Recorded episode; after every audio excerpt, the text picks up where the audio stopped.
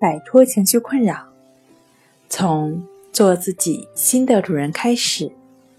大家好，欢迎来到重塑心灵，我是主播心理咨询师刘星。今天要分享的作品是：强迫症的治疗目标是什么？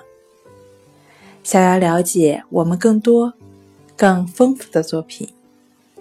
可以关注我们的微信公众账号“重塑心灵心理康复中心”。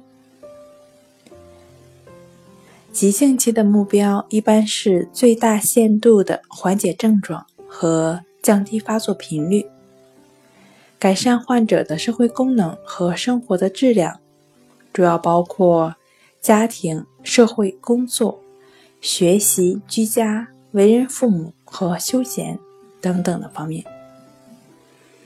长期的治疗目标呢，是需要根据疾病的严重程度和治疗情况来决定的。一般呢，可以分为三种：第一，临床治愈，消除强迫症状，社会功能完全的恢复；第二，症状减轻到最小的限度，对社会功能和生活质量的影响最小。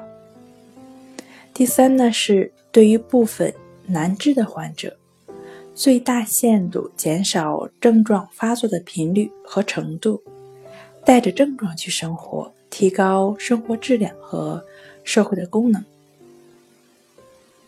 好了，今天就跟大家分享到这儿。这里是我们的重塑心灵。如果你有什么情绪方面的困扰，都可以在微信平台添加幺三六。九三零幺七七五零，幺三六九三零幺七七五零，即可与专业的咨询师对话。你的情绪，我来解决。